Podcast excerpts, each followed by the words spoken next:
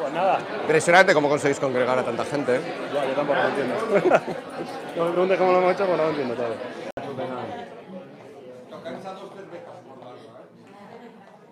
Pues nada, empezamos. Pues nada, hoy nos acompaña Miguel Ángel Quintana Paz, que es eh, filósofo, y si lo buscáis en Google, os van a aparecer muchas cosas en la primera página.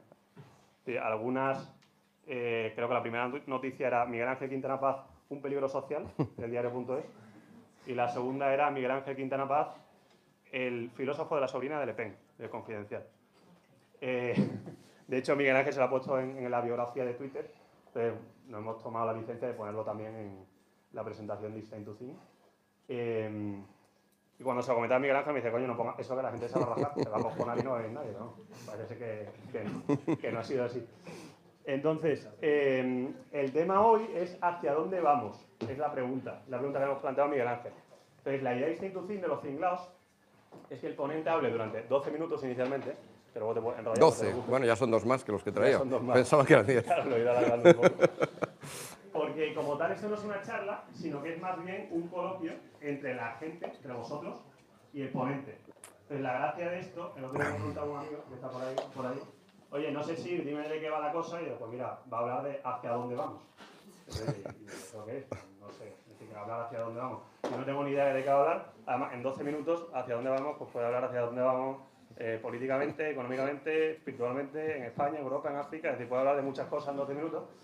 Entonces, no tengo ni idea de qué va a hablar. Y lo gracioso es que después de esos 12 minutos, vamos a estar 40-50 minutos eh, con preguntas y respuestas. Entonces, de lo que va a hablar Miguel Ángel depende más de la gente que viene, de vosotros, de nosotros, eh, que de Miguel Ángel como tal. Miguel Ángel al final, en un cuarto hora, va a intentar hacernos pensar eh, lo que estés. Digo que probablemente el, el reto que te hemos planteado es prácticamente imposible, entonces puedes estar el tipo que quieras. Y, y nada, y luego le- preguntas y respuestas. Pero no hay moderador, decir, aquí cada uno puede llegar luego y plantear las preguntas que quiera. Sí que os vamos a pedir, como somos muchos y cada vez hay más gente que pregunta, que, que las preguntas sean muy a grano, y que no nos enrollemos mucho, porque al final, si no, pues así pregunta la gente. Y nada, vamos al lío, ¿no? Muy bien. ¿Jóvenes? ¿Dónde está Jóvenes? ¿Está todo ok ahí? Pues nada, empezamos. Muy bien. Gracias, Javier. Gracias también al otro Javier que nos acoge y gracias a, a todos vosotros por venir. Eh, efectivamente, tuvimos una charla sobre lo del título, porque el título es ese 2023, ¿hacia dónde vamos? Eh, justo después del título venía la presentación que también ha comentado ya Javier, ¿no? la presentación de que soy un peligro social y obviamente como eso estaba puesto en términos irónicos, porque es en esos términos como lo utilizo yo también en, el, en Twitter, ¿no? porque el diario.es alguna vez me calificó a mí, yo lo recojo en términos irónicos, recogí también del Confidencial la idea esta del filósofo, de la sobrina, del cuñado, del amigo de Le Pen, eh, pues entendí que lo que venía justo detrás, que es la descripción de, de qué era lo que íbamos a hacer, también todos nos lo vamos a tomar en términos un poquito irónicos. ¿no? 2023, ¿hacia dónde vamos? Responder en 10 minutos, o 12, ahora me ha concedido ya Javier, pues obviamente es, eh, bueno, pues no vamos, a, no vamos a resolver hacia dónde vamos, entre otras cosas porque si nos tomamos la, la pregunta de manera muy estricta, sería una pregunta sobre previsiones de futuro, ¿no? Hacer una predicción. Y las predicciones, yo soy un firme partidario de hacer solo predicciones sobre el pasado, ¿no? que en esas se acierta la mayoría de las veces, pero no hacerlas sobre el futuro. Entonces, eh, lo que sí quedaba claro, tanto por la ironía como por lo, que, lo del filósofo, lo del confidencial, aunque me vinculen a una mujer por otra parte, la sobrina de Le Pen, que es Marion Maréchal, ¿no? Es, eh, que, que- me llevo muy bien con ella y es la que fundó ISEP, que es el- la en Francia, y yo soy director académico de esa misma institución aquí en España. Pero lo, lo que sí que conservaban era la idea esta de filósofo y quedaba claro, ¿no? Eh, lo que quería un poco es eh, intentar aportar alguna cosa para el diálogo. Yo soy firme partidario también de los, de los diálogos. Ha habido cuando daba clases en, en, en la universidad, en asignaturas de grado, ha habido clases enteras que me las he pasado solamente preguntando o solamente escuchando, ¿no? O sea, que alguien podía preguntarse, bueno, a este hombre, ¿por qué le pagan? Si solo, viene aquí a escuchar a los alumnos. Entonces, soy firme partidario de eso, porque solo así sabemos realmente qué le interesa a cada uno y, no viene uno así con su rollo que le interesa a él, pero probablemente a nadie más. Pero, y además la filosofía surge así, ¿no? sobre, todo la filosofía moral y política. Surge con Sócrates, que, que salía al ágora, salía a la plaza y se ponía a hablar con cualquiera y gratis, para molestia de los sofistas, que sí que cobraban. Entonces, em, la parte del diálogo me parece bien, eh, si lo, metemos todo bajo el paraguas de lo filosófico, ¿qué es lo que, la pregunta que nos tendríamos que hacer es ¿qué hace un filósofo? 2023, vale, en 2023 y en 2024 esperemos que se lo sigamos haciendo, y en 2022 lo hicimos, y en, y en 1900, y en el año 534, y en el 1500. ¿Qué hace un filósofo? No? ¿Qué es lo que hacen los filósofos? Yo creo que una pequeña, eh, y por lo tanto, ¿en qué nos puede ayudar esa pregunta? De ¿Hacia dónde vamos? Yo creo que una posible respuesta a esto es que los filósofos lo que hacemos es a elaborar conceptos, ¿vale? Igual que los artistas que elaboran todas estas cosas, pues elaboran cuadros, elaboran esculturas, hay gente que elabora, pues no sé, cochinillos o que elabora ah, pues zapatos, nosotros elaboramos, los filósofos elaboramos conceptos, ¿no? Y justamente sobre la idea de esta, de si lo que hacemos son conceptos que algunos hacen luego a partir de los conceptos incluso teorías, ¿vale? Pero yo no tengo una gran teoría del todo, una gran teoría metafísica eh, sobre la realidad, una gran teoría del conocimiento. Cuando hacemos conceptos así en un nivel más humilde, más artesanal, ¿no? pues eh, cuando yo miro los que he podido más o menos elaborar, veo que hay tres conceptos que más o menos he elaborado, eh, más o menos he trabajado y sigo trabajando, y que, bueno, creo que han tenido un cierto éxito porque creo que responden a las necesidades de la gente. Y por eso, como digo que no sé muy bien lo que queréis, pues voy a probar a ver si también responde a las vuestras. ¿no? En general, son los que tienen más éxito en, la, en mi tienda, por así decirlo, entonces voy a ver si los cuelo aquí también. Son tres conceptos que han tenido una cierta repercusión.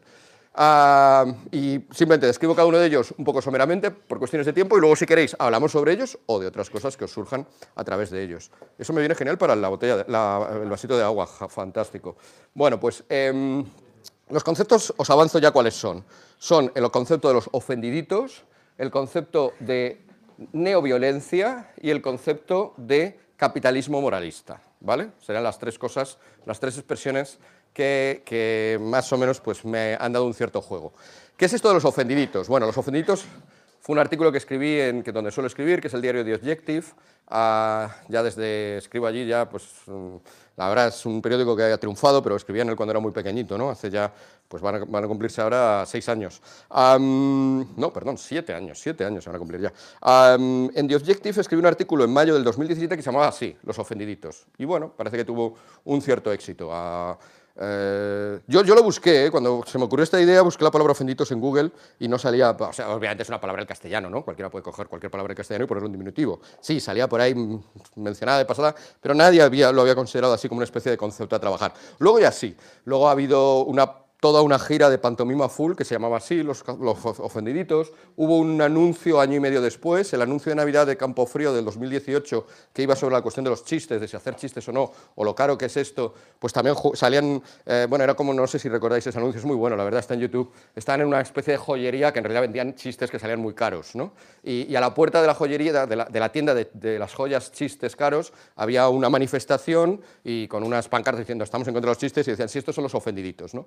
Les, denigraba así el, dueño de la, de la, joyería cuando estaba un poco de la, de la tienda de chistes caros cuando lo presentaba. Ha habido luego un libro también que ha recogido el término, un libro que se llamaba Los ofendiditos, que recogía el término de Lucía Ledmayer, pero para darle la vuelta, para hacer una crítica a los que hablábamos de ofendiditos, para decir, sí, sí, sí, está muy bien ofenderse y tenemos derecho a ello. ¿no? Y, no, o sea, era una reivindicación de los ofendiditos.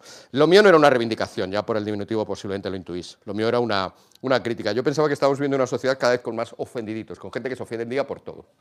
Por todo no, pero por un montón de cosas, cada vez más cosas. Y, mi pregunta era, ¿por qué pasa esto? No sé si eso lo notáis, voy a dar por supuesto que lo percibís, no voy a defender esa tesis, no voy a, no voy a esforzarme en defender que cada vez hay más gente que se ofende por cosas. Yo la pregunta que me hacía es ¿por qué?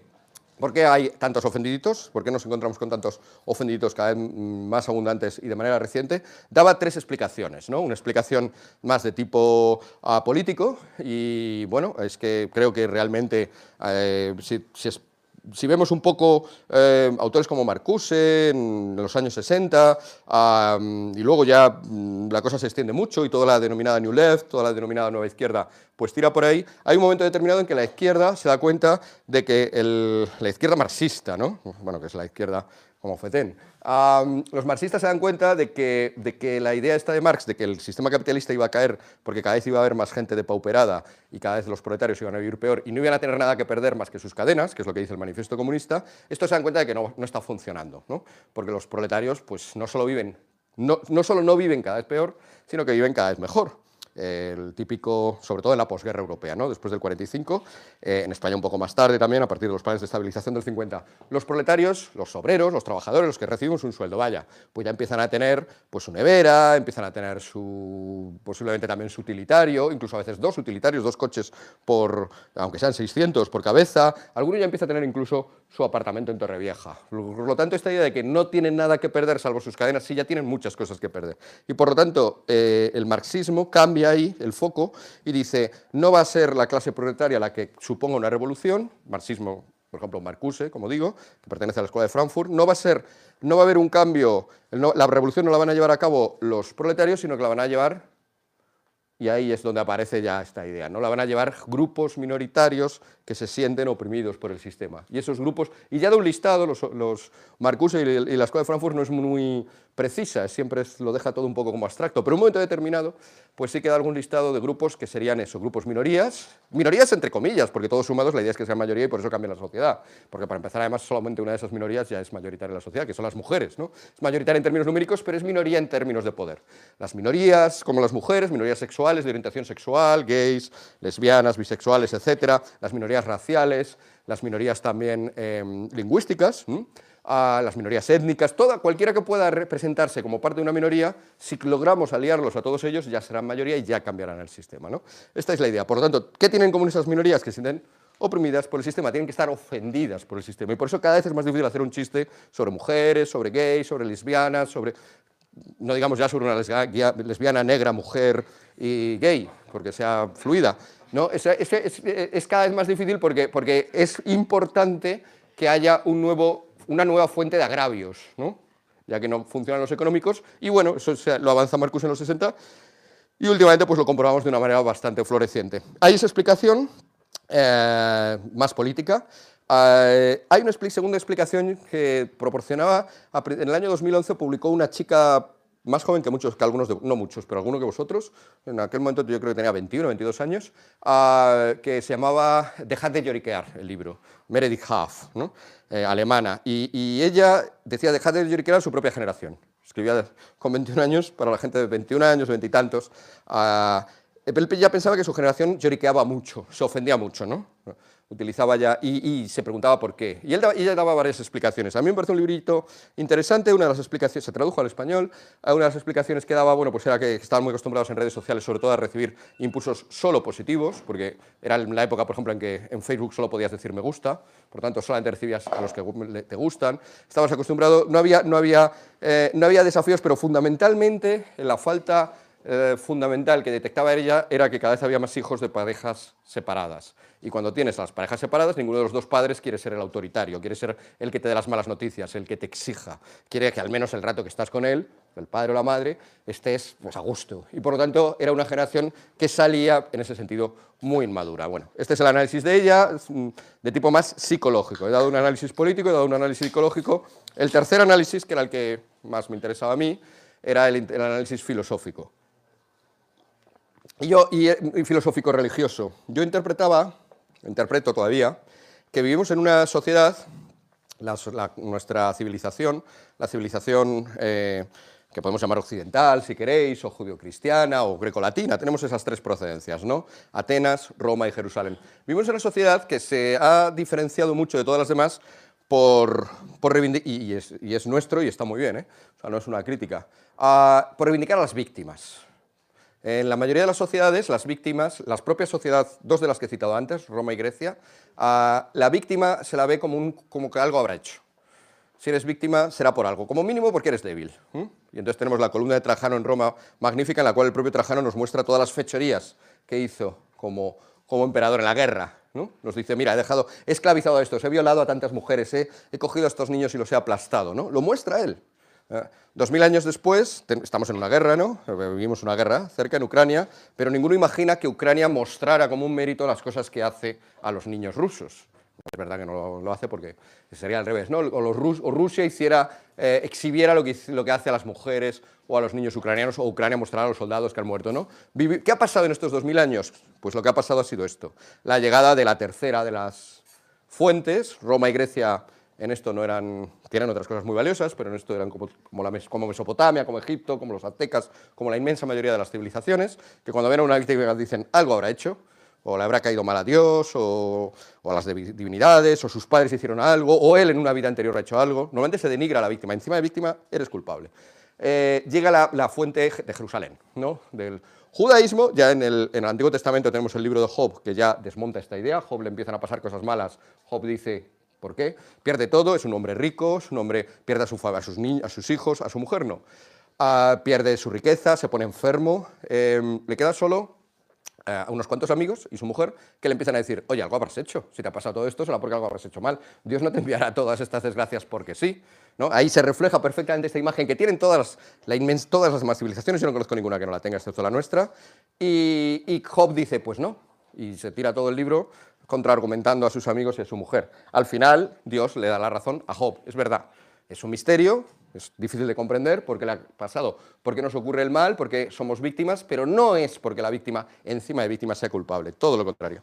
Bueno, si eso está en el Antiguo Testamento, en el Nuevo Testamento es más obvio, ¿no? La víctima por antonomasia, el más inocente de los hombres, Jesús, es, es, víctima. Es víctima y no por una culpa suya, ya digo, porque es justo el más inocente de todos. Según un filósofo muy interesante, René Girard, francés, Ah, esta es la verdad que demuestra, una verdad no religiosa, una verdad antropológica, una verdad de la, vida cotidiana que refleja el Evangelio. ¿no? Las víctimas no son culpables, somos nosotros los que buscamos culpabilizar a la gente y es más, muchas veces les hacemos víctimas justo porque les hemos culpabilizado. Es el chivo expiatorio, el título de uno de esos libros. ¿no? Buscamos chivos expiatorios, esas mujeres raras que viven a las afueras de la ciudad eh, y que son un poco viejas y que no se llevan bien con nadie, seguro que son las culpables de todo lo que nos pasa, vamos a por ellas que son brujas y así eh, generamos en las brujas, esta, eh, personificamos esta idea del chivo expiatorio, o los judíos, que seguro que habrán hecho algo y por eso hay esta epidemia, o cualquier otro grupo. ¿no? Todos los chivos expiatorios son la necesidad que tiene la sociedad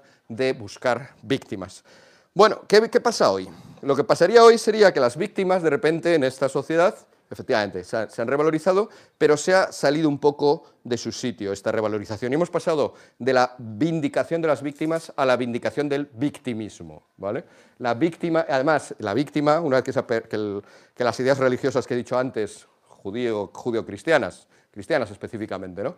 se, han, se han ido perdiendo, eh, esa idea en la cual Dios se hacía víctima, pues ahora lo que ocurre es que las víctimas se quieren hacer Dios o dioses, ¿no? dioses con minúscula, ¿no? diosecillos. Toda víctima exhibe su victimismo para ser un nuevo dios. ¿no? Se han invertido y es una manera pervertida, torcida, adulterada, pero por lo que se ve bastante, que funciona bastante bien, de prolongar esa realidad en la que estamos. ¿no?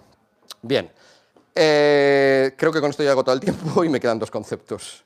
Eh, neoviolencia, bueno, ofendiditos ahí está. Neoviolencia, muy rápido.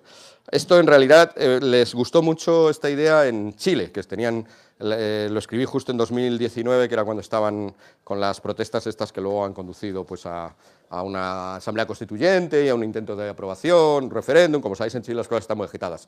Pero yo lo escribí cuando estaban, sobre todo el principio de todo esto, cuando estaban los conflictos, y no solamente había conflictos en Chile, había conflictos también en España, teníamos en Cataluña, teníamos algaradas callejeras cada dos por tres, había también en Ecuador, en Colombia, en París, había habido... Bueno, eh, y yo intenté decir, ¿qué, tipo de, ¿qué es lo que tenemos aquí? Creo que tenemos un nuevo tipo de violencia, por eso lo llamaba neoviolencia. Rápidamente, se puede considerar que la violencia política, la violencia en las calles, la violencia, no la violencia intrafamiliar, ni la violencia, eh, pues no sé, de las guerras ¿no? entre países, sino la violencia mm, política, lo que cuando vemos de repente eso, una algarada, una, una, rebelión. ¿no? Eh, a lo largo de la historia, pues yo pienso que ha pasado por cuatro etapas. Por supuesto, se pueden sobreponer. ¿no? Hay un momento en el cual las que es el más simple, yo hago una rebelión para cambiar el gobierno, ¿no? o para cambiar el modo en el que el gobierno se comporta. Hago la rebelión para que cambien las cosas, para llegar yo al gobierno o que se pongan otros que gobiernen como yo. Estos son, pues, yo que sé, la Revolución Francesa y es pues, todo tipo de conflictos que ha habido en la Edad Media y, bueno, y, en, Roma, etc. Eh, es, es, como el sistema más básico. Lo interesante es darnos cuenta de que eso ya no es el único tipo de, de conflicto que hay, de violencia callejera que hay, sino que han venido luego otros tres. En, en el propio siglo XIX surge el segundo tipo, que es cuando te das cuenta de que los estados son cada vez más potentes y es muy difícil que tú realmente, por mucho que te revuelvas en las calles, vayas a cambiarlos, surge un tipo de violencia nihilista, un tipo de violencia que no espera realmente cambiar las cosas, sino que espera un poco romper por romper, destrozar por destrozar. ¿no? Es la de los anarquistas rusos, fundamentalmente del 19. Es la de, este hecho la violencia que da origen a la palabra nihilista que hemos utilizado. Ahora se utiliza mucho en filosofía y tal, pero originariamente la primera vez que aparece en la palabra nihilista es en una novela de Turgenev, el, novelista ruso, Padres e Hijos, y porque tiene, sale un chaval, un chico joven, eh, que, es esto, que es nihilista porque quiere romper por romper. ¿Pero qué quieres que haya después? No lo sé, pero esto es tan malo que me da igual que se rompa, ya veremos. ¿no? Bueno, este sería ese segundo tipo de violencia. Si alguno habéis visto la serie esta de moda de ahora, de sobre Aldo Moro, ¿no? Eh, Externo Notte, ah, en el diálogo que tienen los dos terroristas, eh, el varón, es, es una pareja, varón y mujer, el varón defiende esto. Y la otra se queda horrorizada al descubrir que el otro estaba en, esta, es terrorista italiano, las Brigadas Rosas han, secuestrado al presidente de la democracia cristiana, y se da cuenta que su compañero no cree que vayan a cambiar las cosas, simplemente quiere destrozar por destrozar. Y ella se ha sacrificado mucho para que haya la revolución, para que llegue un gobierno eh, de los suyos, de las Brigadas Rojas, de extrema izquierda al poder, y se da cuenta que su compañero no es de esto. Él lo representa muy bien. Habría un tercer momento, que es el momento en el cual, de nuevo dándose cuenta que es muy difícil aspirar al poder y conquistarlo, eh, tendríamos el método de la no violencia, es un método de violencia paradójico, que es el modo de, bueno, yo no hago violencia, sino hago que, la, que ejerzas tú sobre mí. Es la de Gandhi. ¿no? Gandhi se ponía delante de los eh, policías británicos para que le pegaran. Entonces la violencia que le va a hacer a él ganar no es la suya, sino la del contrario, que va a difundirse por los medios de comunicación, la prensa británica, muy crítica, y va a conseguir, de hecho consiguió, pues que la gente se horrorice de tener que ejercer, de que su gobierno tenga que ejercer tanta violencia para mantener el imperio, y la propia gente de Inglaterra, de Gales, de, Escocia, de, Irlanda, diga, no, no, dejémoslo, dejémoslos independizar a la India. ¿no? bueno, ese es un tercer tipo de utilización de la violencia para consecución de fines políticos, pero en cierto sentido paradójico, como, veis. ¿no? Es verdad que no funciona siempre y el propio Gandhi, eh, cuando, cuando mm, recibe una carta de Buber, que es un filósofo judío, alemán, y le dice, bueno, ¿y los que hacen los nazis, ante los nazis, lo que nos están haciendo los judíos, tenemos que hacer lo mismo? Gandhi le dice que sí, Gandhi nos entera que en realidad lo que le está funcionando en el Reino Unido, presente porque eso hay una prensa más o menos libre, hay una, una, opinión pública, no va a funcionar bajo un sistema totalitario. No funciona siempre, ninguna de las violencias funciona siempre, si no sería un pase fácil para obtener tus objetivos, pero bueno, pero a veces sí lo hace, y es la de la no violencia. Vale, tenemos tres. ¿Cuál es la que estamos viviendo como novedad ahora? Yo creo que es una curiosa mezcla de varias de ellas. Es una violencia en la cual de nuevo se da cuenta de que la población que sale a las calles se da cuenta que es muy pequeñita respecto al Estado y que no va a cambiar las cosas simplemente por quemar cuatro contenedores o por destruir 18 escaparates, un gobierno no va a irse, pues nada, anoche destrozaron 18 escaparates en Barcelona, dimito, esto no va a pasar, todos sabemos que esto no va a pasar, pero sí que puede conseguir, apoyándose en lo que haría el tercer tipo de violencia, la violencia de tipo esta no violencia, presentarse como débiles. Conecta con lo anterior, como veis, ¿no? con esta idea de que, de que ser débil hoy en día es una ventaja, es una fuerza, ¿no? es una especie de judo ahí conceptual muy interesante. Entonces te presentas como, al igual que ocurre con el tercer tipo de violencia, con la no violencia, ah, te presentas como débil eh, ante los demás, ah, muestras la violencia que ejerce la policía, el ejército en algunos casos contra ti, y así te victimizas, y así avanzas lo que sí que quieres, que eso, al igual que en el primer tipo, en el segundo tipo y en el tercer tipo de violencia, es lo mismo. Ser tú el que cambia las cosas, ser tú el que decida las cosas, ser tú el que tiene el poder político. Es un modo de acceso al poder pero un poco paradójico. Eso, claro, solo funciona si estás aliado con periodistas, con medios de comunicación, con afines tuyos en redes sociales, que muestren sobre todo la violencia de los otros, porque a diferencia de la, del comportamiento de Gandhi, esta neoviolencia no es pacifista, sí que hace violencia, sí que te quema el coche si lo has dejado en una calle de París o en una calle de Barcelona, pero lo importante es que se muestre más solo la reacción, que se juegue a dar esta vuelta. Bueno, como digo, en Chile les pareció que era muy interesante porque era lo que estaba pasando y, a partir de ahí, pues bueno, pues también ha tenido cierta, cierta utilidad y probablemente la, espero que no, pero probablemente la volverá a tener si volvemos a vivir experiencias violentas. Em, por las calles, etc. Eh, tercer concepto, em, capitalismo moralista. Em, la idea del capitalismo moralista voy a empezar diciendo lo que no es, porque algunas personas lo utilizan... Esto es, esto es lo genial, ¿no? Cuando, cuando diseñas un concepto entiendes que, que, ha, triunfado cuando empiezan a, interpretarlo mal y a usarlo mal, porque significa que se ha extendido incluso para los que no se han enterado mucho, lo cual es ya extender mucho las cosas. Ah, pero voy a empezar diciendo lo que no es. Capitalismo moralista no es, aunque tiene que ver con, no es que Apple o que Amazon te hagan publicidad sobre todas estas causas que he dicho antes, sobre todo las causas de los ofendiditos, ¿no? que te hagan publicidad, pues el Black Lives Matter, o que te, que te hagan publicidad diciéndote que tienes que ser ecosostenible, y que te hagan un montón de publicidad sobre que tienes que ser muy buena persona, te hagan publicidad moral, ¿no? Capitalismo moralista sonaría eso, tiene que ver con eso, ya lo digo. Pero eso se ha hecho siempre, las marcas... Ya en los años 50, por ejemplo, Pepsi, uno de los motivos por los que adelantó a Coca-Cola en, Estados Unidos, es que se le ocurrió la idea de apoyar la causa en los 50, cuando todavía había segregación, apoyar la causa de la, de la raza negra, de, que todavía estaba segregada en el sur. Y empezó a sacar a muchos, si lo veis en, si lo, lo, podéis buscar en Google, empezó a sacar mucha publicidad con, con, negros, simplemente, que no salían. Y empezó a mostrarlos, empezó a apuntarse a eso. Y triunfó porque efectivamente en la década siguiente pues hubo todo el debate político en los Estados Unidos giró en torno al final de la segregación, triunfó el final de la segregación y por lo tanto eh, Pepsi, que se había asociado a esos valores que estaban al alza, Pepsi se fue al alza. Bien, exitazo del, director de comunicación, que por cierto también era negro, eh, de Pepsi. Eh, luego tenemos Benetton en los años 80, probablemente algunos suene, porque fue muy famoso. Hay un fotógrafo, Oliviero Toscani, que utilizó esto de manera masiva. Utilizaba, cogía mm, una foto, por ejemplo, de una, de una persona, que, un enfermo a punto de morir de SIDA. Era real. se pidió permiso a la familia, se puso en el lecho de muerte y unos minutos antes o pocas horas antes de que falleciera le fotografió y hay una foto por ahí con un enfermo de SIDA muy desmejorado, rodeado de su familia llorando, padre, madre, hermanos, y debajo el logo Benetton. No había más, no salía ninguna, ninguna de las ropas que llevaban era de Benetton. Pero Benetton se asociaba a qué? Se asociaba a un valor moral que le parecía importante, que era la reivindicación de las víctimas del SIDA, de que se preste atención a esta enfermedad que ha surgido, que no se las estigmatice, etcétera, etcétera.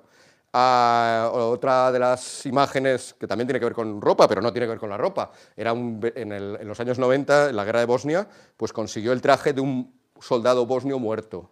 Era una camiseta llena de sangre, era ropa y el pantalón. Era una ropa, no era ropa de Benetton, y debajo el logo Benetton pues se asociaba a mostrarnos la crueldad de la guerra para que, porque era un valor que le parecía que, que un día y, Benetton se solidarizaba, apoyaba esa moral.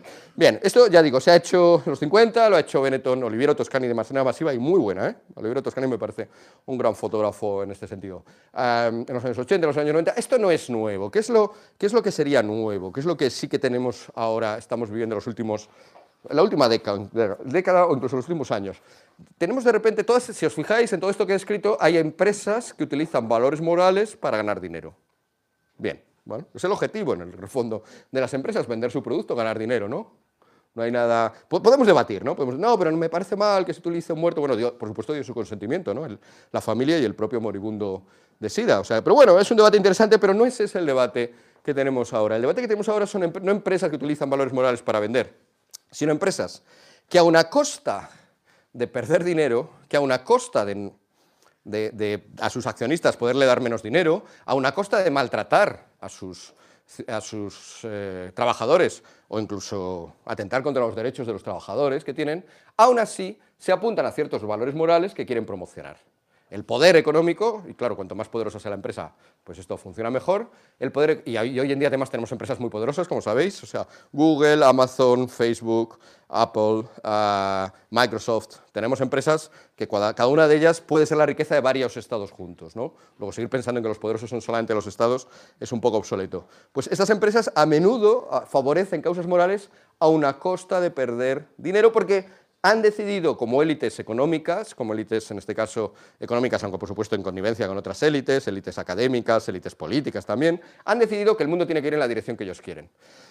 Dos ejemplos de esto, o tres si queréis muy rápidos. Uno, Gillette en el año Gillette pertenece al conglomerado Procter Gamble, que es un enorme gigante en el mundo de la droguería, de los productos de higiene, de limpieza, etc. ¿no? Eh, Procter Gamble en el año 2018 presentó pérdidas de mil millonarias. Y concretamente Gillette, la empresa de Procter Gamble dedicada a las maquinillas de afeitar, tenía, era una culpa responsable de gran parte de estas pérdidas. Ese mismo año había habido un conflicto con un anuncio, en enero, no sé si lo recordáis, que, en el cual Gillette favorecía la masculinidad, eh, un nuevo tipo de masculinidad. Entonces anunciaba la maquinilla a la vez era un anuncio largo en el cual te decía hay que ser hombre así. No hay que, pues no sé, no hay que pelearse y, y, te mostraba a los malvados padres que les decían a sus hijos, sí, sí, peleate, peleate, y luego llegaba el padre bueno y decía, no, no, no, y separaba a los niños, no, no sé, aunque habían cogido esos padres que animan a pelearse, pero bueno, ellos frente a esa masculinidad del pasado tóxica en que los padres animan a sus niños de seis años como si fueran perros salvajes a pelearse unos con otros, ellos te proponían, esta es la masculinidad que tienes que, nueva, que te queremos promocionar, una masculinidad en que haces lo contrario, en que separas a los niños cuando se pelean. Bien, fue un anuncio que, y salían más cosas, fue un anuncio polémico, la gente se protestó, oiga, pero ¿por qué me cuenta esto? ¿Pero por qué me quiere vender, vender maquinillas? Generó bastante polémica en redes y tal, y por lo tanto, cuando esto fue en enero, en mayo, cuando presentó sus resultados Procter Gamble, al CEO, al director ejecutivo, le preguntaron, oiga, ¿no cree que estas pérdidas tienen que ver con el anuncio de Gillette? Sobre todo en el sector de Gillette. Yo, yo personalmente creo que no. ¿eh? O sea, es, vas a ir por la calle para ver que cada vez la gente se afeita menos. O sea, que, que no hace falta tanto... Pero, mm, pero a lo mejor pudo tener algo que ver, pero no creo que explicara el enorme porcentaje de pérdidas. Lo interesante es la respuesta del, del director ejecutivo. El director ejecutivo dijo lo mismo que yo, no creo, pero si así fuera, estaría bien. O sea, un señor encargado por un grupo de accionistas de que se encargue de, conseguirles réditos a sus acciones, está diciendo que no, no, no, que él, está ahí arriba, pero para hacer con ese dinero lo que él quiere, que es favorecer una nueva mentalidad, una nueva manera de pensar sobre lo que significa ser varón, lo que significa la masculinidad. Y dado que está ahí, tiene un montón de dinero para hacerlo, lo va a hacer. Esto sí es capitalismo moralista, ¿no? Se ha perdido el objetivo o se ha convertido en secundario, pero son empresas que tienen tanto dinero que han decidido hacer una cosa que cualquiera de nosotros seguramente, o muchos de nosotros, querríamos hacer cuando tenemos dinero, que es favorecer el tipo de sociedad que queremos. Y eso está muy bien que lo hagamos con nuestro dinero particular, pero probablemente cuando eres el director ejecutivo de una empresa que estás puesto ahí no para favorecer tus fines particulares, o el del resto de miembros del Consejo de Administración, o el de tus compañeros de la Universidad de Stanford que están virtiendo estas ideas en sus cátedras, o el de tu amigo el senador que también está defendiendo leyes en este sentido. No, eres simplemente estás puesto ahí no para favorecer estas ideas tuyas y de tus amigos de tu élite, de la élite, sino para ganar dinero. ¿no? Ahí sí que localizamos. El capitalismo moralista en este caso va contra los accionistas, va también contra los trabajadores. El caso más famoso es el de James Damore, no sé si os suena, se escribe Damore, porque de hecho viene del italiano, Damore. Eh, es un... James Damore era máster en biología y empezó a trabajar en Google y le iba muy bien, empezó, le ascendieron al año y pico de estar trabajando, tenía una, una carrera bastante prometedora lo de máster de biología es interesante porque les, le sometieron a uno de estos cursos que hace Google obligatorios de, en este caso era sobre feminismo, ¿vale? Tuvo que asistir a unas clases sobre feminismo y al final de las clases le obligaron a escribir un informe no, es que le enviara, como luego se contó a veces, no es que le enviara una protesta a sus jefes, no, no. Es que al final le decían, oye, de este curso que has hecho, un report, dime un poco cómo lo has visto. Él, como era máster en biología, dijo, pues me parece bien esto que nos habéis enseñado sobre las discriminaciones que causan las diferencias entre hombres y mujeres, pero creo que hay diferencias entre hombres y mujeres cuyo origen no, no es la discriminación, cuyo origen es la biología. Creo que hay diferencias biológicas. El informe se recibió por parte de sus jefes en Google y James Damore fue despedido por machista. Entonces, bueno, este, esta, esta, es una nueva, de nuevo, entonces, aquí creo que vemos muy bien otra vez el capitalismo moralista aplicado a los trabajadores. Resulta que yo para trabajar en una empresa, hasta ahora, en la teoría marxista, la empresa me explotaba en términos de, de, trabajo, ¿no? Me quitaba mi trabajo y me daba dinero, no, tanto como gana conmigo, me da un poco. Pero ahora hay una nueva explotación. Ahora ya no se trata de que yo le dé horas de trabajo a mi empresa, si aceptamos el marco marxista, que por supuesto se pueden aceptar, sino que la nueva, la nueva explotación es que la empresa también quiere que piense como ella me ha dicho. Ya no quiere solo mi tiempo, quiere también mi cerebro, quiere también mi manera de pensar. Y si no pienso, y encima tengo la osadía de decirlo, aunque sea porque me lo han preguntado, me aparta, ¿no? Y voy a tener muchos problemas. No son los problemas que tiene pues toda la gente que está en muchas de estas empresas, tiene este tipo de seminarios y de repente se ve que ya es lo que quiere ir a ser un buen abogado, un buen economista, un buen tal, pero de repente tiene que ser también un buen ciudadano del futuro, un buen ciudadano del año 2023, según los cánones que esa empresa ha decidido. ¿no? Eso, es, una novedad, ¿no? que la empresa esté preocupada en cómo piensas o dejas de pensar. Es normal que un partido político se preocupe de, si eres un afiliado suyo, de que pienses como él, pero, pero una empresa... Bueno, eh, y de nuevo además empresas de no pequeña tamaño, ¿no? no es que sea simplemente el panadero de la esquina que quiere que su trabajador vote a lo mismo que él vota, no, no, estamos hablando de gente muy poderosa Tercer ejemplo y último, y con esto acabamos, desde el tercer concepto de capitalismo moralista, lo que ocurrió también entre el año 2017 y 2018 en, Carolina del Norte. Em, Carolina del Norte aprobó una ley en sus dos cámaras, Senado y, Cámara de Representantes, y luego el gobernador la firmó pasó todos los trámites. Una es una ley quizá un poco tonta, pero no, de nuevo no es lo interesante de la ley. A la ley obligaba, era una ley que obligaba a que los que habían nacido varones entraran en los baños, de, en los servicios de varones y los que habían nacido mujeres que entren en los servicios de mujeres. ¿no? Era una ley que estaba hecha contra la idea de que los transexuales pudieran ir al baño de, la, de aquel sexo con el cual se identifican. Eh, ya digo, lo interesante no es la ley como tal, que se puede discutir, o se puede discutir el mero hecho de que los gobiernos se pongan a decir a dónde tenemos que ir al baño, quizá. Pero mm, lo interesante es que se aprueba esta ley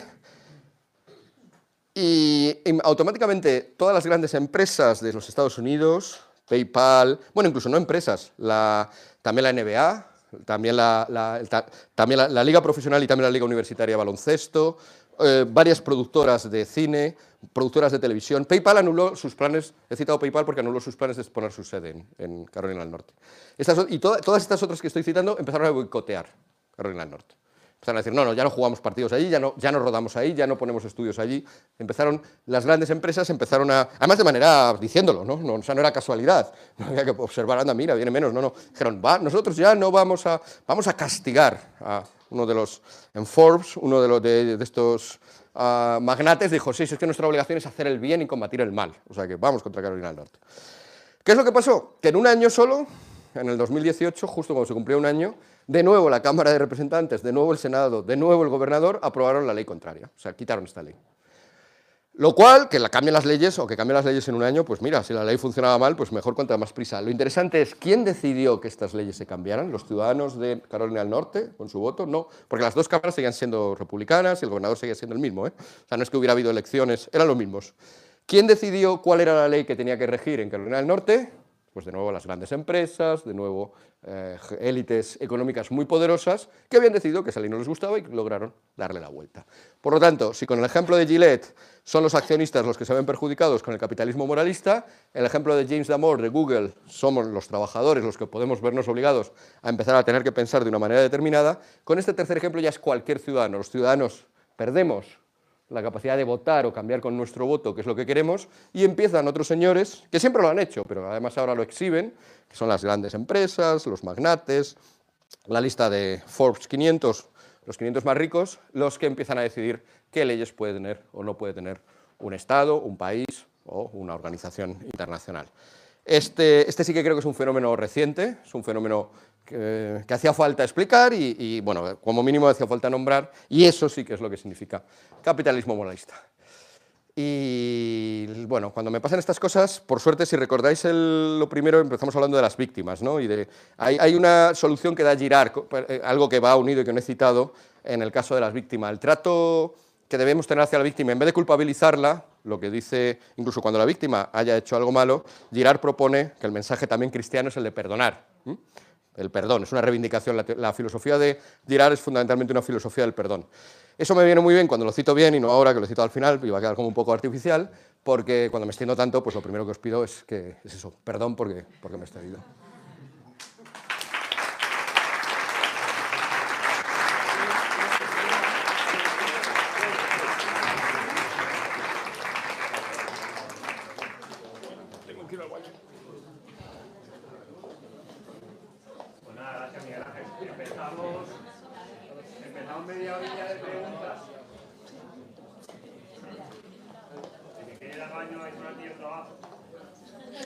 Me prolonga muchísimo. Si hay gente, tanta gente que quiere ir al baño, esto ha sido más largo de lo que pensaba.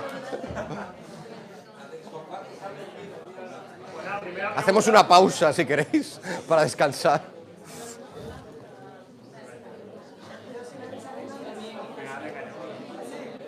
¿Le doy el micrófono? Ah. Vamos a intentar callarnos. Ahora en esta parte, eh, bueno, ya que yo lo sabéis, eh, pues, ahora esta parte es parte de preguntas y respuestas. me han metido un micro que no sé si está activado ahora. Sí, ahora no, porque he dejado de hablar. Ahora sí. Ah, genial. Ah, pues sí que funciona. ¿No lo he usado hasta ahora? claro, sí, se está usando. Sí. Entonces, ahora como... Sí, claro, pues salido bien porque estamos a dos metros. Intentar eh, no comentar cómo la, la jugada hasta dentro de media hora, que sí, eh, para que se nos escuche. Entonces va a empezar todo. Bueno, yo te quería preguntar por justo este último concepto que has dicho, el de capitalismo moralista. Y claro, es que me surge la duda, porque has puesto ejemplos como un poco de mm, como ejemplos malos, diría, ¿no? como de empresas que eh, abogan, como no es que quiero transformar la sociedad con, en base a mis valores, que son valores un poco como de la cultura woke, que podemos como asociar algo peyorativo, pero yo me pregunto si yo como empresaria, que es una cosa, yo tengo mi empresa privada, porque yo no voy a poder eh, fomentar los valores en los que yo creo, incluso a costa de que a mí me cueste dinero y que y no me importe. Es decir, yo sé que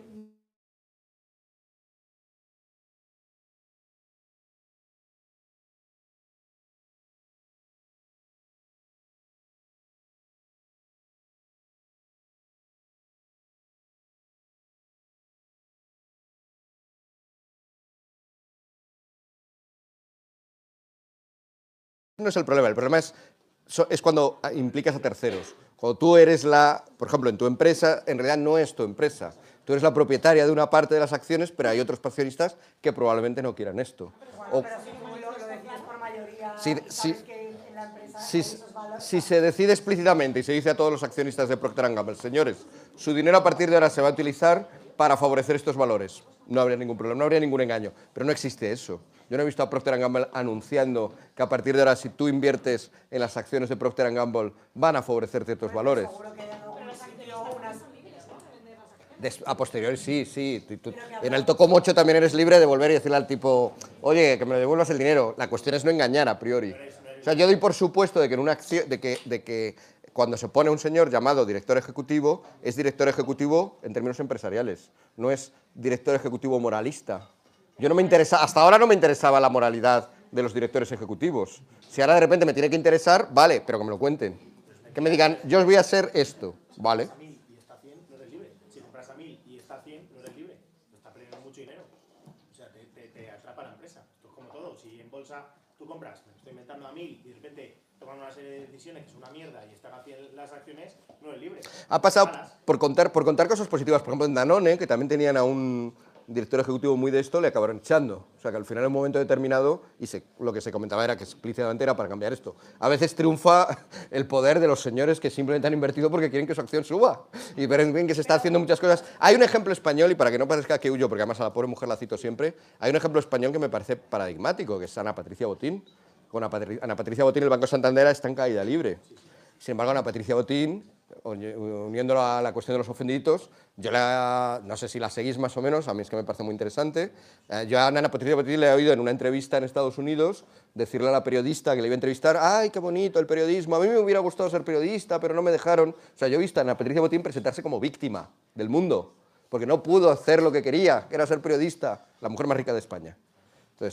Eso, es lo que creo que hay que... Es una cosa rara. ¿Cómo es posible que la mujer más rica de España, cuando me habla, habla con una periodista, pero se está emitiendo, está hablando a una audiencia amplia, se me esté presentando como víctima? ¿Qué está pasando? No, es lo mismo, es lo mismo. Es lo mismo porque ya, el Banco Santander también ha hecho estas cosas. O sea, el Banco Santander... Solo hay una empresa en España que yo creo que lo hace más, que es Iberdrola. Iberdrola quizá más, pero después de Iberdrola, Banco, BBVA también bastante. Pero yo, yo pondría Banco Santander y luego BBVA. O sea, mi, mi esta es por qué está mal. O sea, yo prefiero que una empresa tenga valores, en este caso estamos poniendo ejemplos de Hmm. valores que a lo mejor puedo no compartir, pero bueno, que, que, es, o sea, que es- abiertamente tiene esos valores que no- tampoco te lo está ocultando. O sea, eh, si tú tienes, Hmm. No, no, no, no, bueno.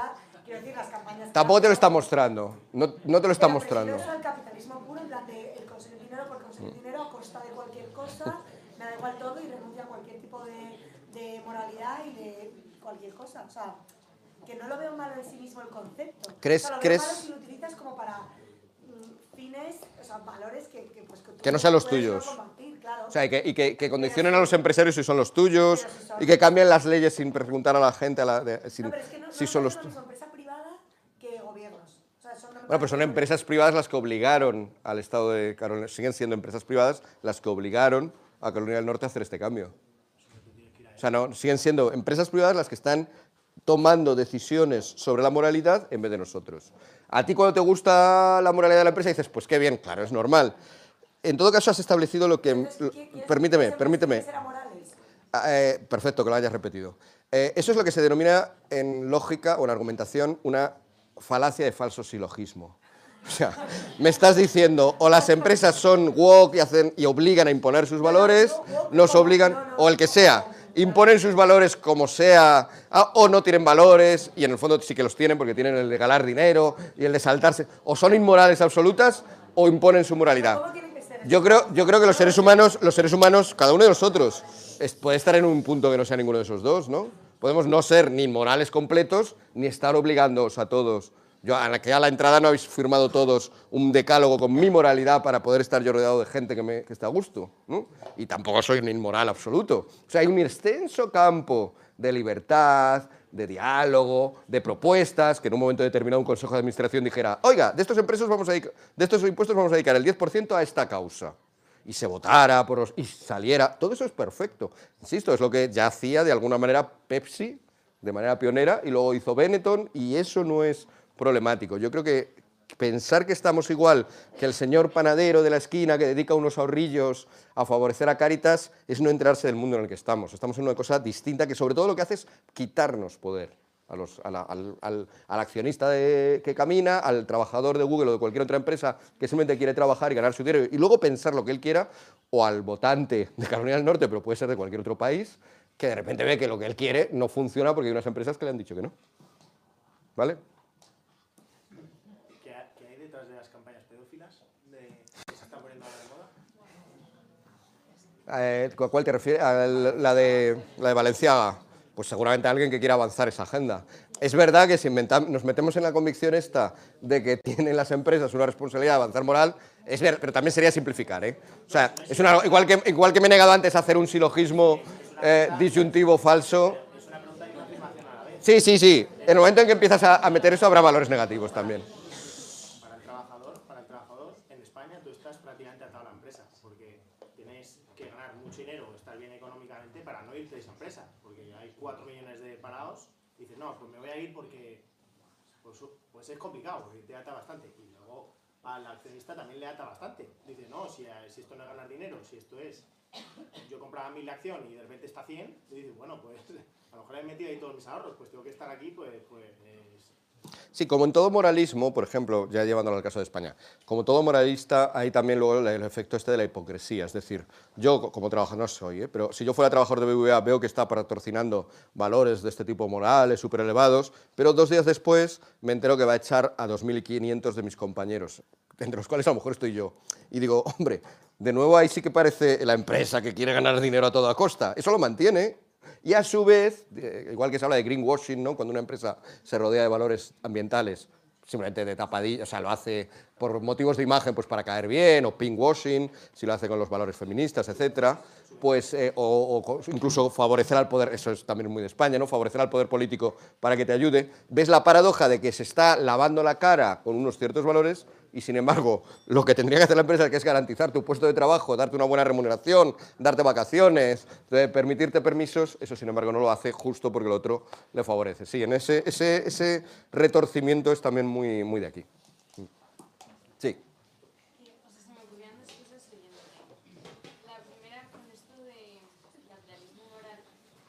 Moralista. Porque el moral, es que moral es, no es el problema.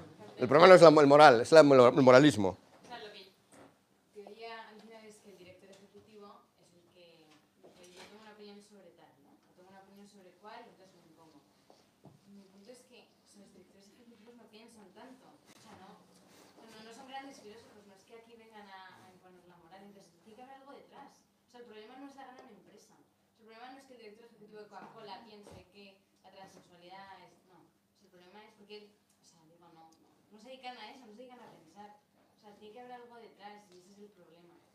Y tiene que ser algo en términos económicos, porque la empresa solo, o sea, cuando uno es director ejecutivo o maximiza el beneficio o no está dispuesto a dedicar las 80.000 horas que dedica a costa de que los transexuales tengan representación. O sea, la gente no es tan altruista, yo creo, ¿eh? O sea, Es que, cuando ya.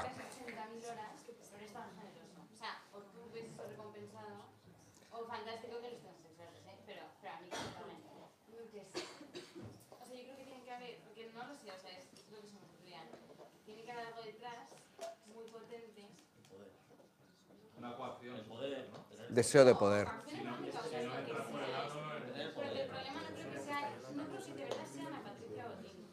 Ah, no, no, no, yo tampoco.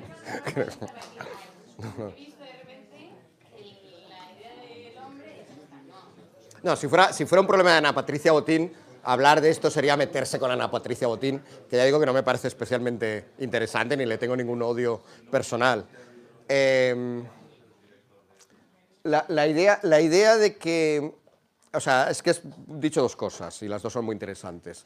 Eh, normalmente, después de que explico todo esto, la gente dice, no, no, pero las empresas lo que quieren es ganar dinero. Bueno, esta es la mentalidad, yo creo, vieja, quiero decir. Es la mentalidad de, ilógica, ¿no? En una empresa la gente se mete, trabaja para ganar dinero y es lo que quieren. Si hacen esto es solo porque quieren ganar dinero. Es decir, igual que lo hizo Pepsi, que quería ganar dinero, quería ganar dinero con, con sus eh, campañas con modelos negros y, y- y también Benetton, por supuesto. Estamos, es decir, business as usual, ¿no? Seguimos más o menos en el mismo mundo que hace 30 años, ¿no? En el cual pues, hay empresas que intentan conseguir dinero, luego está el Estado que intenta quitarles los impuestos y los políticos quieren que cada vez haya más Estado y las empresas quieren que cada vez haya menos Estado. ¿no? Y, es la, y, en el- y hasta el año 89 pues eso fue nada más y nada menos que lo que explicaba la geopolítica del mundo entero. O sea que, que eso ha sido importante. Y seguimos más o menos en lo mismo. Yo creo que no. Yo creo que ya no estamos en ese esquema, ya no, ya no estamos en el esquema en el cual en el fondo lo que quieren simplemente es ganar dinero. Yo creo que cuando tienes dinero, ya, que ya lo tienes, y tienes poder, no es irrazonable pensar que quieres ejercer el poder. Es más, ¿para qué se quiere el dinero? Para tener poder. El dinero como tal, bueno, el tío Gilito que quería tener su depósito lleno de monedas y nadar, al final tu dinero lo quieres emplear para algo, sí, para comprarte un yate que lo quieres. Quiero, puedo, me lo compro, sí, pero también a lo mejor quiero y puedo que la sociedad sea así, que vaya para allá. Y ahí conecto con lo segundo que decías. No hace falta ser gran filósofo para tener una idea de cómo quieres la sociedad. No hace falta ser un gran pensador para tener unos valores.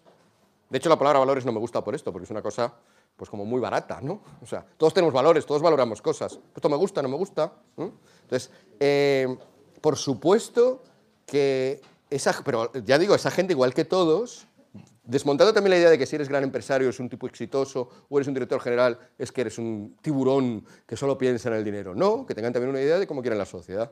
¿Significa esto que se le ha ocurrido a él de cero? Claro que no. Y en ese sentido tiene mucha razón tu pregunta.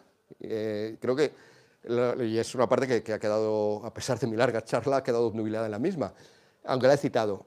Esto responde a todo un movimiento, a una manera de pensar, por eso es interesante, ya no solamente por lo que pasa en el capitalismo, a una manera de pensar, lo habéis citado, lo woke, si queréis llamarlo, eh, tiene muchos nombres, ¿no? Ideología invisible, tal vez la puede llamar de constructivismo, nombres filosóficos tiene varios además. Otros le han llamado de repente, eh, justo de ideología invisible es porque no se le puede dar nombre. Bueno, a lo progre también se lo podría decir, em, que, em, que por supuesto que no responde solo a lo que sale de la cabeza de Ana Patricia Botín, ni lo que sale de la cabeza del director ejecutivo de, de Procter Gamble. Es hay todas unas élites montadas en torno a esto, que piensan de esta manera.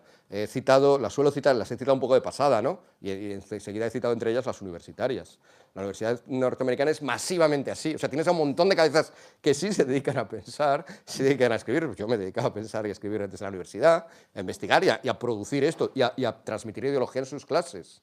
Y esto muchas veces se ha, despreciado, se ha dicho, bueno, no importa, ¿qué más da lo que aprendan unos chavales de 20 años?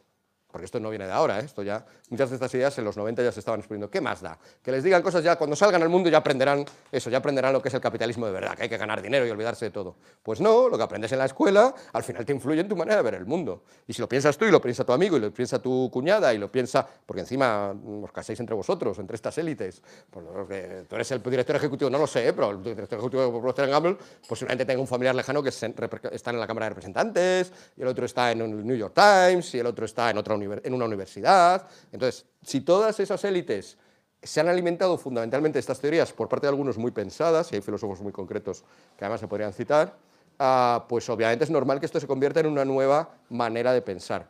No solamente una ideología, ¿eh? yo creo que es más profundo incluso, es un nuevo modelo de civilización. ¿Frente a cuál? Frente al que he dicho antes, el judeo-cristiano grecolatino occidental, ¿no? O sea, el, nuestro, el de toda la vida, por así- no el de toda la vida, el de los últimos 1700 años, más o menos, ¿no? El que viene después de la caída del Imperio Romano, que es un poco lo que he intentado describir antes. Un, un mundo muy peculiar y con, una de sus características señeras respecto a otras civilizaciones, para empezar, es esto, una valorización fuerte de la víctima y que es buena. O sea, que no nos podemos entender de otra manera. Ya digo, incluso no creo que Putin en este sentido sea muy cristiano muy, o muy pensador o tal, pero ni Putin exhibe a sus víctias. Porque es bien consciente de que vivimos en una sociedad, en una civilización, donde mostrar lo eficaz que eres matando no es un mérito. Trajano, en el siglo II, sí que lo hizo. O sea que algo ha pasado en los últimos 1800 años, ¿no? Y ese, 1900 y pico. Y ese algo yo creo que es eso. Y frente a eso, este nuevo modelo va en la línea esa, en la línea de pasar de la víctima a la victimización y varias cosas más que serían largas de explicar. Pero, o sea, tienes razón fundamentalmente lo que dices, pero la segunda parte en la que decías, no, en el fondo quieren ganar dinero, yo creo que no, yo creo que no, no cualquiera de nosotros se levanta por algo en la vida, solo por ganar, habrá unos pocos que sí, solo ganar dinero, pero para que da igual ganar. Pero también tienes unos objetivos, unas esperanzas, y cuando tienes mucho dinero, ¿por qué no implantarlos?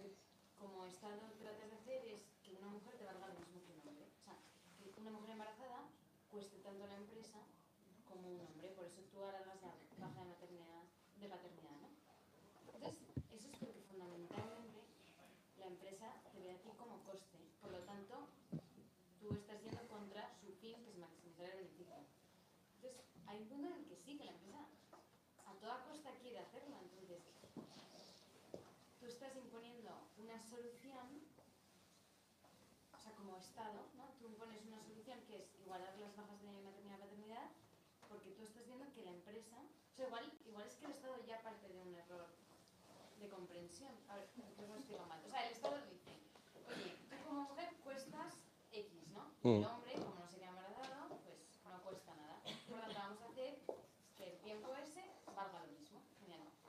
Porque tú estás presuponiendo que a la empresa solo le importa el coste de sus trabajadores. Sí, sí. No, que, en un caso concreto tú trabajes con una empresa pensando en que la empresa busca ganar dinero, no significa que siempre lo haga. Por supuesto que muchas veces lo hace. O sea, yo ya sé que cuando me pone, no sé, cuando me pone un precio de un producto 99 euros, no creo que el 99 sea un truco para directamente mentalizarme de una cierta opción sexual. Pero eso es 99, ya está.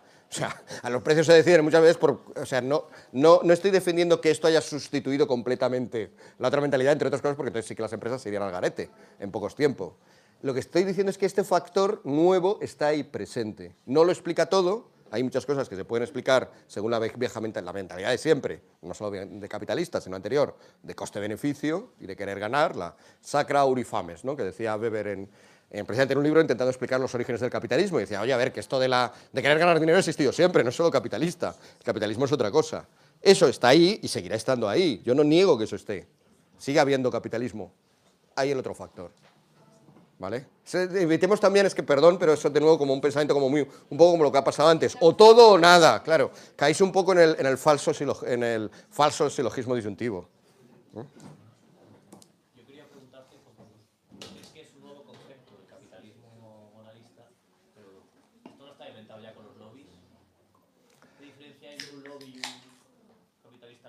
Hombre, se supone que los lobbies lo que intentan, y además es un término peyorativo y a lo mejor no lo tenía que ser tanto, en España, los lobbies lo que intentan es favorecer unos intereses concretos, unos intereses. Pero ahora estamos hablando de que se favorece una manera de pensar sobre toda la modernidad, que es distinto, ¿no? que incluso en algunos casos va en contra de tus intereses, en, de, tus intereses económicos, no tus intereses de cómo quieres que sea el mundo o cómo quieres sentirte eh, realizado porque has modificado la dirección del mundo. En ese sentido sí que va a favor. Pero es distinto, ¿no? Aunque por supuesto se siguen utilizando lobbies, claro. Sí.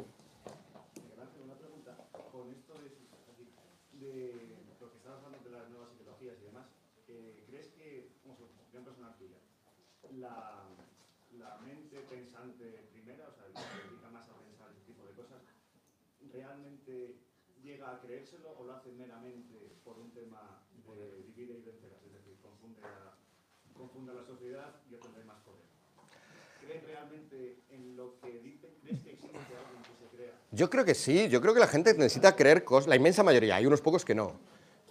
pero yo creo que la inmensa mayoría de la gente quiere, eh, o sea, cree las cosas. Sí, sí, sí, es que bueno, arriba no hay uno para empezar, ¿eh? Porque he citado antes a Ana Patricia Botín y no creo que ella sea la que está arriba en España. Hay varios, ¿no? Y el, el o sea, Hay un, hay un libro muy interesante de Roy Baumeister, se llama. El, el autor es un psicólogo, ha, ha trabajado en muchos campos, ¿eh? o sea que, que no solo os recomiendo este libro, sino casi cualquier cosa que toca. Pero trató la- el problema del mal, ¿vale? No es exactamente esto, pero está un poco relacionado. Es un libro que se llama Evil, ¿no? Sin más. Y él dice, estamos acostumbrados a pensar que el mal lo realiza sobre todo gente, valga la redundancia, malvada, ¿no? Gente sádica, ¿no? Gente que quiere hacer el mal por el mal. Es un poco la figura shakespeariana de Iago, ¿no? Si habéis visto ah, el, me- no, Otelo, Otelo, eh, en Otelo, eh, Iago es un tipo que se esfuerza en generar discordia entre Otelo y Desdémona, que es su, su mujer, su nueva mujer. Y nunca queda del todo claro por qué lo hace. No es que quiera conseguir a Desdémona, no es que... Es simplemente una especie de malvado puro. Bueno, lo que dice Weimauster es que la mayoría aunque tenemos la imagen de que el mal lo hacen malvados, el mal, malvados son muy poquitos en proporción. La segunda idea es que también tenemos es que, bueno, el mal no lo hacen malvados, pero sí gente que quiere conseguir sus objetivos a toda costa. Los desalmados estos de antes, ¿no? Que estarían, estarían representados en la dramaturgia shakespeariana por Macbeth. Si conocéis la obra Macbeth, que muchos consideran que es la mejor, más mejor que Hamlet, en Shakespeare, en, en- en Macbeth, junto con su mujer, si habéis visto House of Cards, es un poco ese tipo de relación, ¿no? De un matrimonio ambicioso que quiere hacer cualquier cosa por conquistar el poder. Se coordina muy bien y bueno, es la, no os voy a destripar el- la, la obrita, pero mm, ese modelo de eh, estamos rodeados de Macbeths o estamos rodeados de Yagos. Ah, lo que dice Baumeister es que tampoco, que, que proporcionalmente el mal que hacen los desalmados, los trepas, los que no les importa nada por conseguir su- existen, lo hay. El problema de Baumeister cuando analizó esta cuestión, el problema del mal, es que la mayor parte del mal lo hace gente bien intencionada. Es decir, gente que está proponiendo, que está persiguiendo su idea de bien.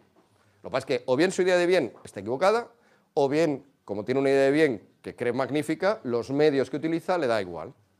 El fin justifica los medios. Pero un bien, pero en forma. No el fin justifica los medios para yo ser como Macbeth, rey de Escocia, sino, bueno, porque el mundo va a ser mejor gracias a esto. Y hay, un hay análisis, ese, bueno, ese es otro campo que me ha interesado mucho y he trabajado. Hay un análisis muy interesantes de esto, ¿no? De cómo la gente eh, efectúa el mal en nombre del bien. Y eso, está muy, estamos acostumbrados a esto ante los demás, oye, te lo voy a mostrar como bueno, pero es que también ante, ante ti mismo, la mayoría de las veces. Entonces, yo estoy convencido de que la mayoría de los que hacen estas cosas piensan que el mundo va a ir mejor como ellos dicen. Y que además, como tienen el poder, pues lo están usando. Nosotros desde abajo podemos decir, oye, pero no uses tu poder para que el mundo vaya en tu dirección, déjame a mí decidir. Pero ellos me dicen, bueno, bueno, cállate, que, es que vas a estar mejor. Si de hecho estás callado, si de hecho importa poco lo que digas, importa poco lo que digamos aquí a nivel de cambiar el mundo, pues mejor que decida Bill Gates o que decida a, pues cualquiera de los, de, los que están en estas empresas que he citado antes. ¿no? O sea, yo esa convicción, que luego hay unos cuantos eh, psicópatas o algunos cuantos Yagos o unos cuantos Macbeth, sin duda, los hay, muchos, pero el mayor peligro es el de la gente bien intencionada. Hay una novela de... mm, eh, este, se llama Las buenas intenciones, de este pensador Max Aup, un pensador, escritor español, que lo refleja muy bien. O sea, las buenas intenciones pueden ser terribles. Por otra parte, lo dice la sabiduría popular, el cielo está empedrado de buenas intenciones.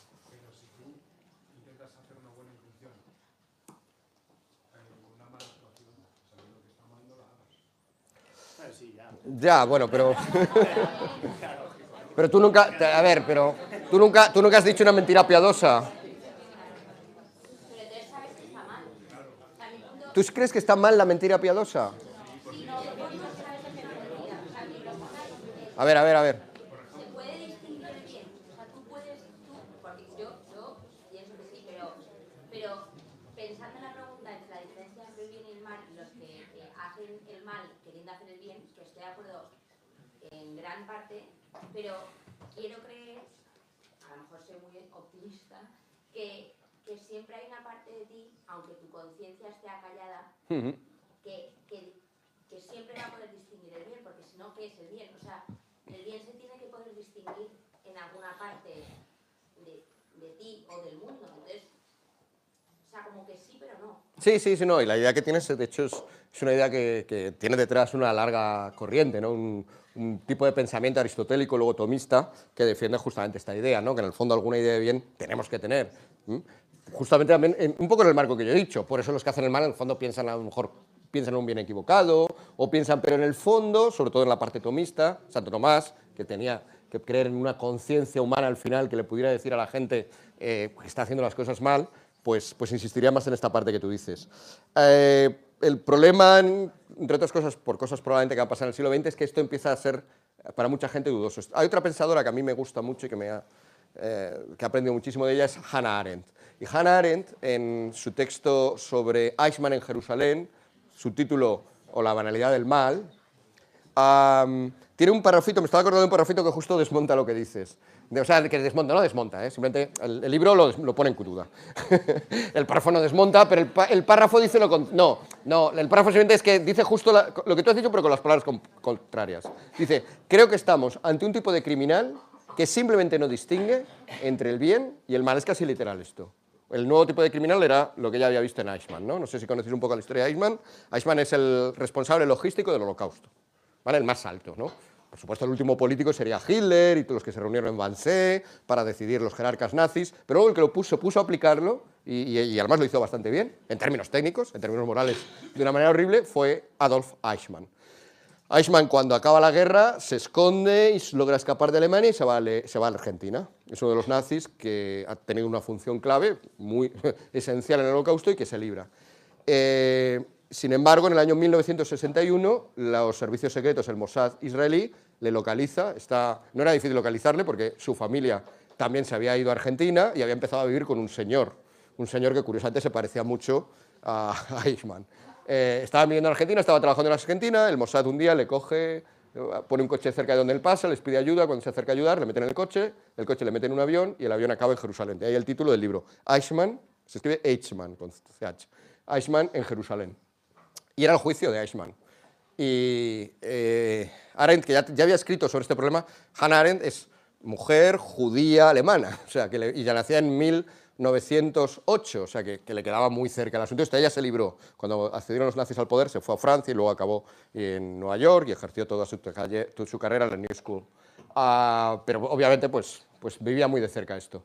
Y había escrito ya en el año, mm, poco después de acabar la guerra, Em, había escrito un texto intentando explicar qué había pasado. ¿no? Y había pensado más en la idea esta del malvado, en la idea del, apoyándose en una idea de Kant, uh, del mal radical, había pensado que detrás de, lo único que explicaba el holocausto al final era la gente que optaba por el mal porque sí, el mal y ya está.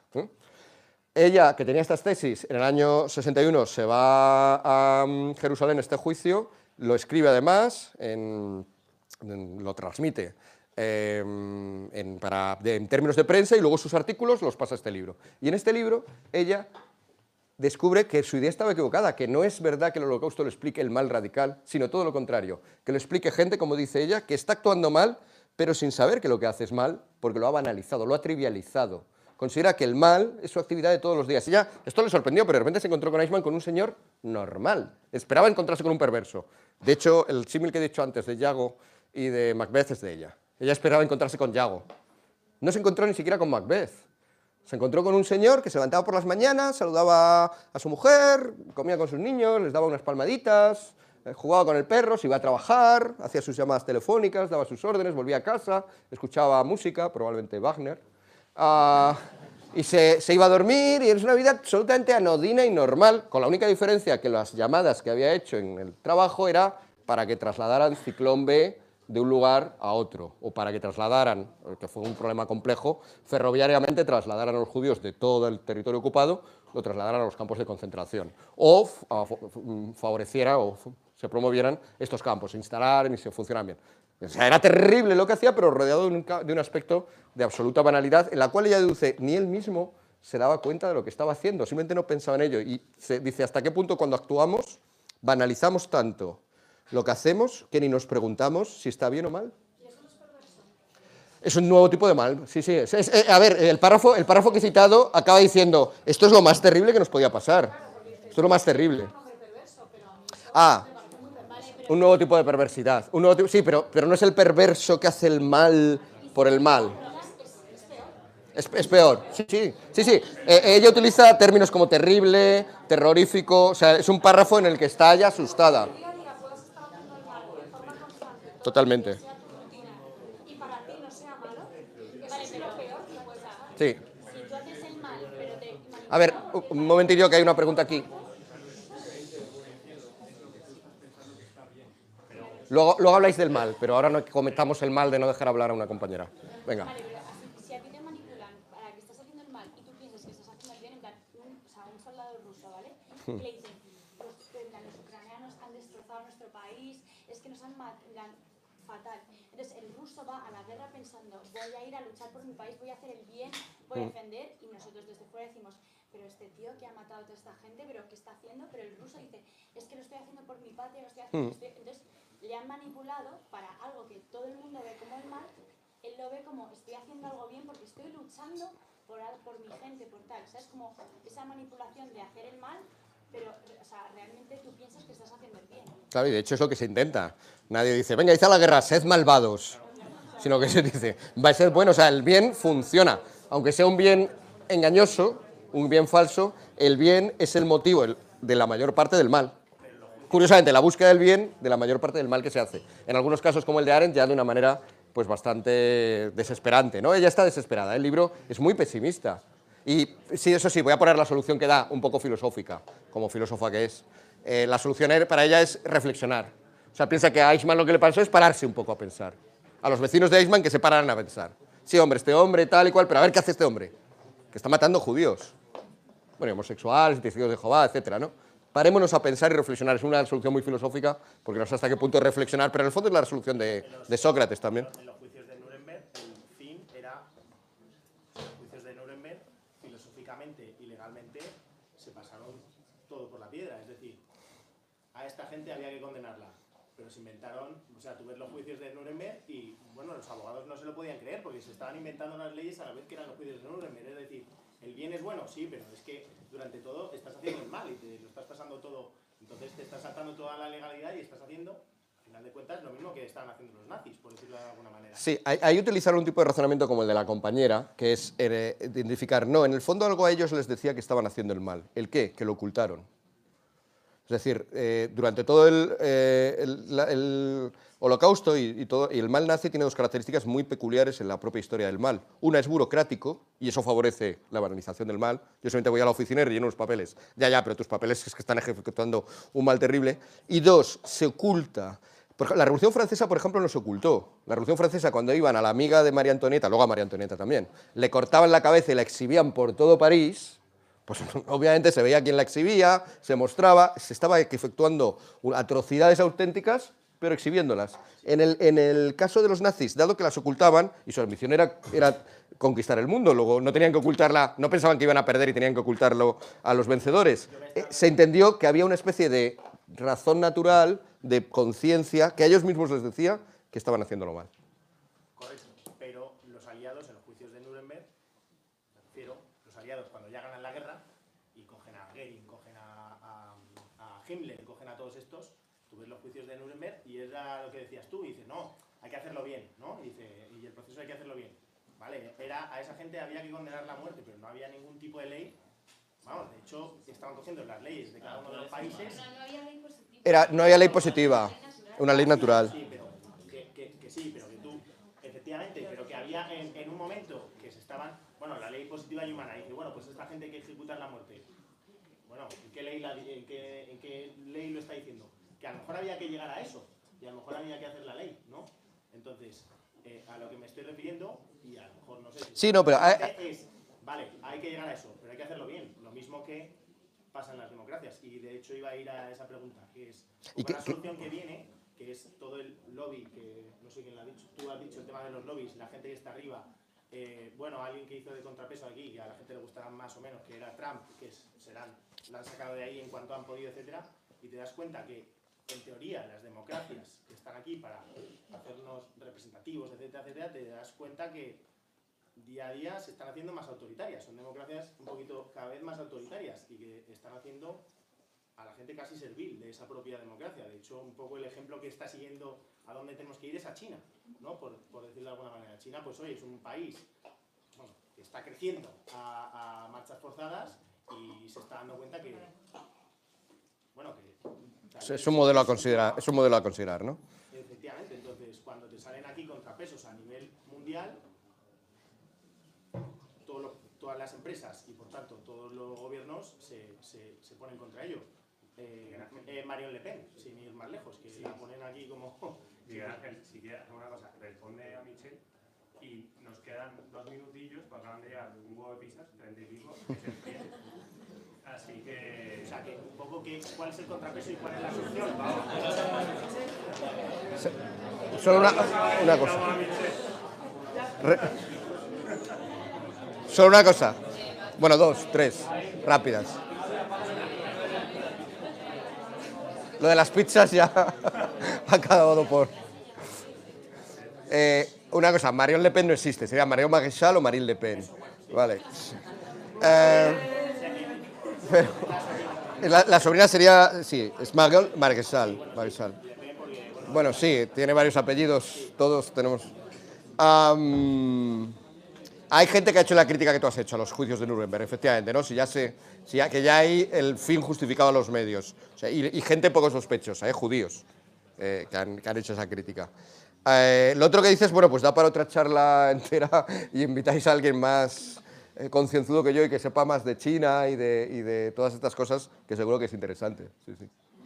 Ya sé, que, ya sé que defraudo lo de a dónde va el 2023, pero la culpa la tienen los del título ambicioso. Yo me he concentrado en las tres cositas que más o menos eh, eh, controlo, más que nada porque como las he diseñado yo, pues sé de qué van.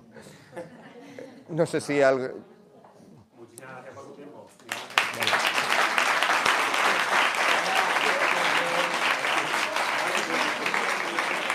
Gracias, Miguel Ángel. Eh, Ahora hay, bueno, ahora tenemos cena y tal. Eh, estaría bien, vamos a bajar fichas abajo también para que nos dividamos un poco, porque ahora bueno, nos ponemos de vamos a ver. Entonces, antes de acabar, eh, los que tengáis preguntas, pues Miguel Ángel, ¿tú me puedes dar un ratillo? no? Yo me quedo, sí, sí. Genial, pues como muchos tenéis preguntas, así que ir hablando con él. Y, y nada. Adrián, encantado. Mira, que le iba a preguntar, pues que no ha habido un poco de tiempo. Yo fui a una charla hace poco de un máster de cristianismo, de una profesora, que hablaba, el título era El hombre es el sexo de él, que dándole la vuelta, no, no pero con datos y estadísticas de que la familia ya influye, que,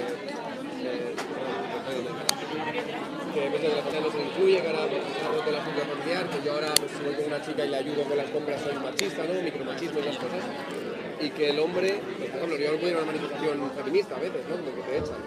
Y que el hombre está cada vez más encasillado en una forma de no puedes ser masculino, no puedes, ¿no? Eh, no me está entendiendo un poco. Sí, era la crítica que se hacía, por ejemplo, al, al-